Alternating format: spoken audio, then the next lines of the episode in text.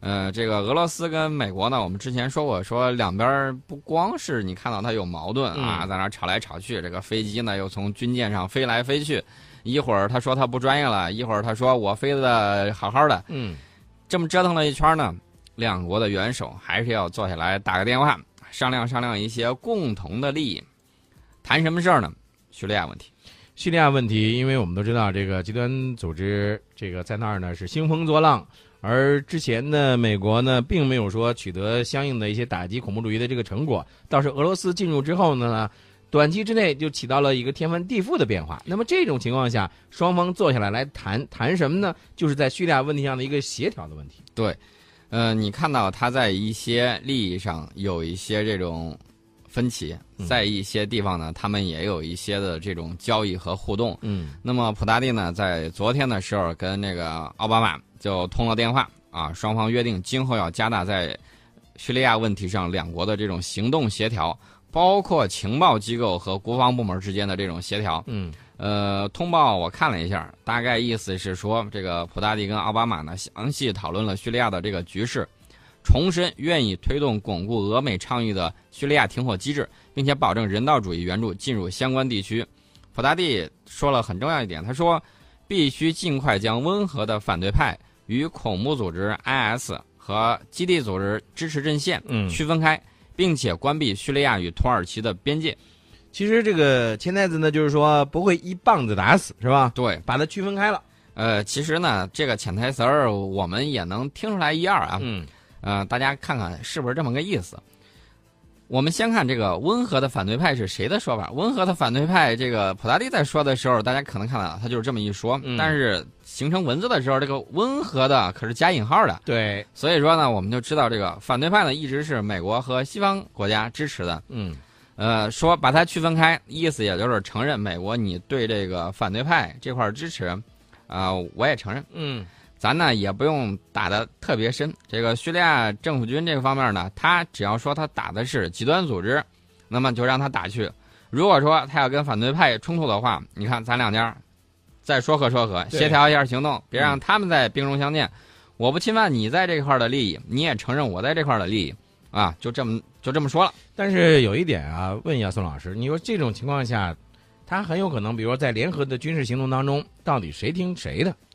这个联合军事行动之中，看他的这种攻击方向。如果说两边协调好的话，你从这边打，我从那边打，这个倒无所谓，无非就是到最后犬牙交错的时候，谁分到哪一片或者说到哪一片为止。嗯，关键的普大帝说了很重要一点，就是关闭叙利亚与土耳其的这个边界，这个事儿很有意思。嗯，因为据我了解，最近一段时间呢，这个极端组织 IS 呢。在叙利亚政府军还有其他力量的打击之下，正在逐步收缩阵地。嗯，收缩阵地的话，我了解到的情况，它的这个打仗你很重要一点啊，就是这个钱，没有钱你很难打的。你想想，你车要不要加油？对，你们买这个反坦克导弹要不要银子？嗯，都需要。那么极端组织 IS 呢？现在的这个占领区是在大幅的缩水，呃，控制的人口可能减少了好几百万。控制的人口在减少，嗯，那么他对这些地方那个收税的这种能力就在下降。你控制的人口收收入就会减少了，对，收入就会减少。他现在呢，除了说他自己收税之外，还有这种接受海外金元的这种捐赠啊，白给，谁给的咱心里头都清楚。还有这种扩张劫掠啊，占领区的这种瞌税，嗯，走私原油。听明白我刚才说的明白，其实就说了。关闭叙利亚与土耳其的这个边界，嗯，意思就是甭让那边再在那儿偷偷的运油了。对啊，然后呢，这个叙利亚，我记得原来他那个总统，呃，阿萨德曾经说过，说这个世界上四十多个国家跟这个极端组织在交易。嗯，你看他他这个东西就提了很明确，也是从侧面，你看你不是很能打吗？行，我把你钱给断了，钱断了之后，现在。我了解到有很多在配配合以军事打击啊，很多的这个极端组织的这种中下层的这种呃军官，有的就逃亡了。嗯，呃，你刚才是从从这个军事从这个经济角度上来说，就是把这个 IS 的这个钱袋子给它锁住，对吧？这样的话，它就没有经济来源了。这是一个。另外一个，我个人想的是，它是不是从军事角度上来说，有点像这个关门打狗那种感觉？对吧？你防止这个 IS 的极端组织这些分子呢，跑到这个土耳其境内，然后过一段时间又卷土重来。他我把这个边界一给他一封住，你想跑没门儿。嗯，有没有这种可能性在里面？这种可能性也有，但是我现在更担心的倒不是说你看了好像是形势一片大好，其实不然。呃，对于极端组织来说，现在坚守阵地的话，代价非常的高昂啊，有点打不起这个仗的意思。未来呢，它可能重新回归于极端组织的这种传统手段，就是搞什么呢？搞这种恐怖主义，就是你刚才说的，在周边国家或者是域外国家发动成本相对低廉的这种恐怖袭击。对，也大家非常担心这个事情。对呀，所以在这种情况下，呃，他采取这个封闭边界的时候，应该说也能够起到一定的震慑作用嘛。嗯，你看到在对俄这个关系上，这个普大帝也说了，你不能一味坚持强权专横和帝国野心。要尊重伙伴，这是普大帝给奥巴马说的。至于这个阿达统领到底听进去没有听进去，那就是他们自己的事情了。没错。呃，中东这块局势呢，现在也是比较闹腾。约旦呢召回了驻伊朗大使啊，抗议伊朗干涉阿拉伯国家内政。你看，呃，一波未平，一波又起啊。我估计也就抗议抗议，应该应该事儿不算特别大啊，看看什么情况。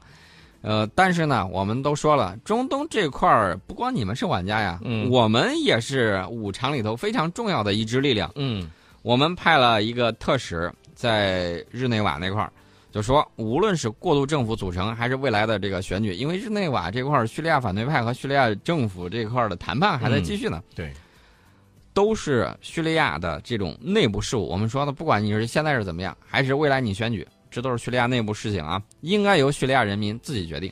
所以呢，中国政府叙利亚问题特使谢晓岩呢就说，目前叙利亚和谈呢是处于一个非常关键的一个节点了，对，出现了一些比较好的这个和平的机会。关键是各方呢不要失去信心，应该保持耐心。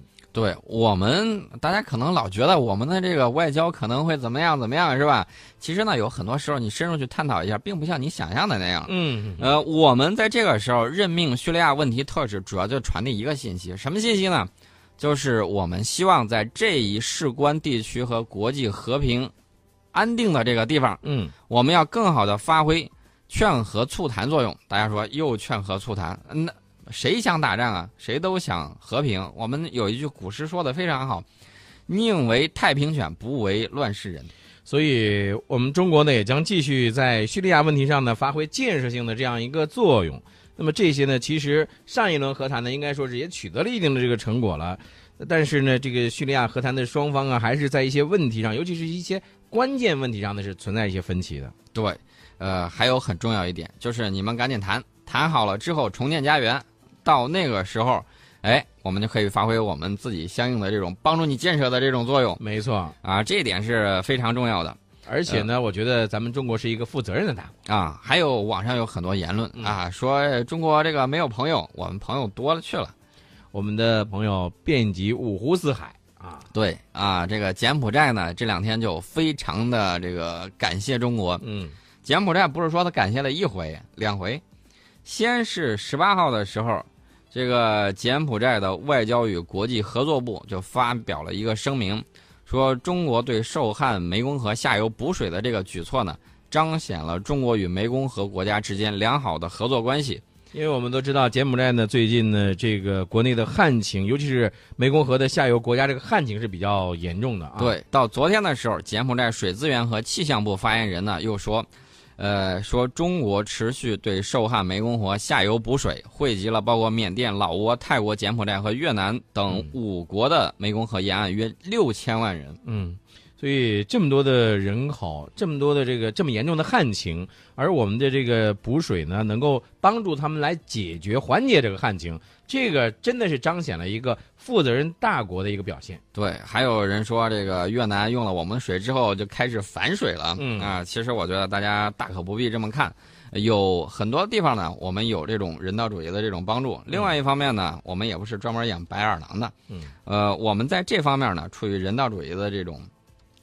我们彰显的是大国的这种胸怀，对啊。那有些国家呢，他要非要这么弄，那下一回的时候，那你看你是这个下游，对不对？我们在上头喝水，你就在下头也能喝水。对，我们要在水里头洗脚呢。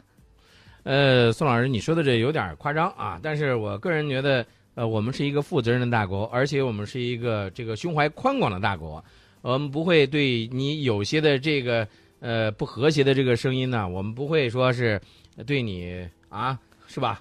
呃，不不不，我的意思大家应该明确，嗯还有好几个国家人家等着水用水的，对不对？人家用的多一点，你最下游的你就用的少一点，嗯那不怨我们，我们放了水了。嗯，好，这是咱们关注到了这个柬埔寨的这个旱情的这个问题。其实，呃，我们在节目当中呢，经常会提到一个咱们的这个名字叫巴铁，对啊，大家一说巴铁是谁呢？巴基斯坦是吧？，对，巴铁呢还是承受了很大的这种恐怖主义袭击的这种压力。嗯呃，巴基斯坦军方呢现在发表了一个声明，说已经完成了在该国西北部，呃，这个北瓦基里斯坦舍瓦勒山谷地区的反恐行动。哎呀，我的天哪！这个宋老师，下回碰见这个我来说啊，好吧这？个但是我们就知道这个事儿就行了啊。嗯，就说这个反恐行动呢，是针对于当地的恐怖分子呢进行的，而这一次的这个行动呢，应该说是还取得了一个不错的一个效果，是吧？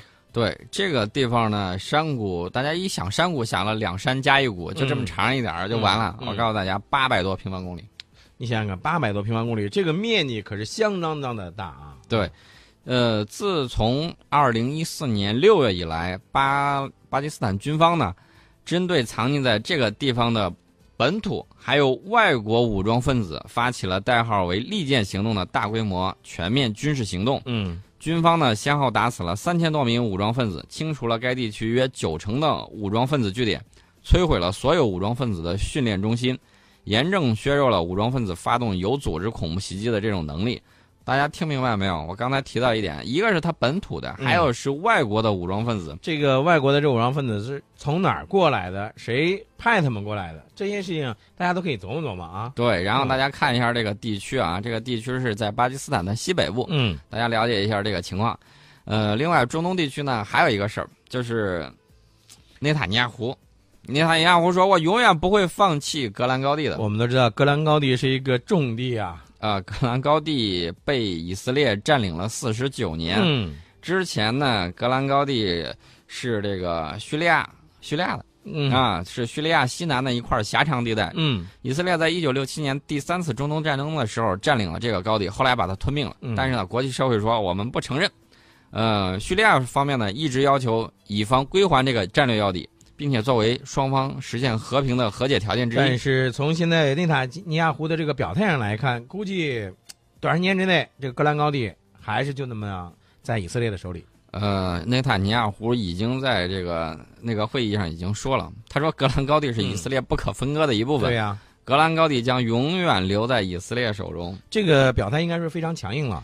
嗯，所以说呢，这个高地的这个战略位置啊，嗯大家要注意，就是地利，地利的这个优势嗯是非常的明显的。我们经常说一句话叫“天时不如地利，地利不如人和和。嗯，”，但是这个地形的这种优势呢，确确实实会在战争中发挥很大的这种作用。尤其是一些战略要地啊。，对，格兰高地呢就是这么一个情况。所以说呢，这个以色列为什么国际社会不承认，他也不愿意吐口的原因就在这里。嗯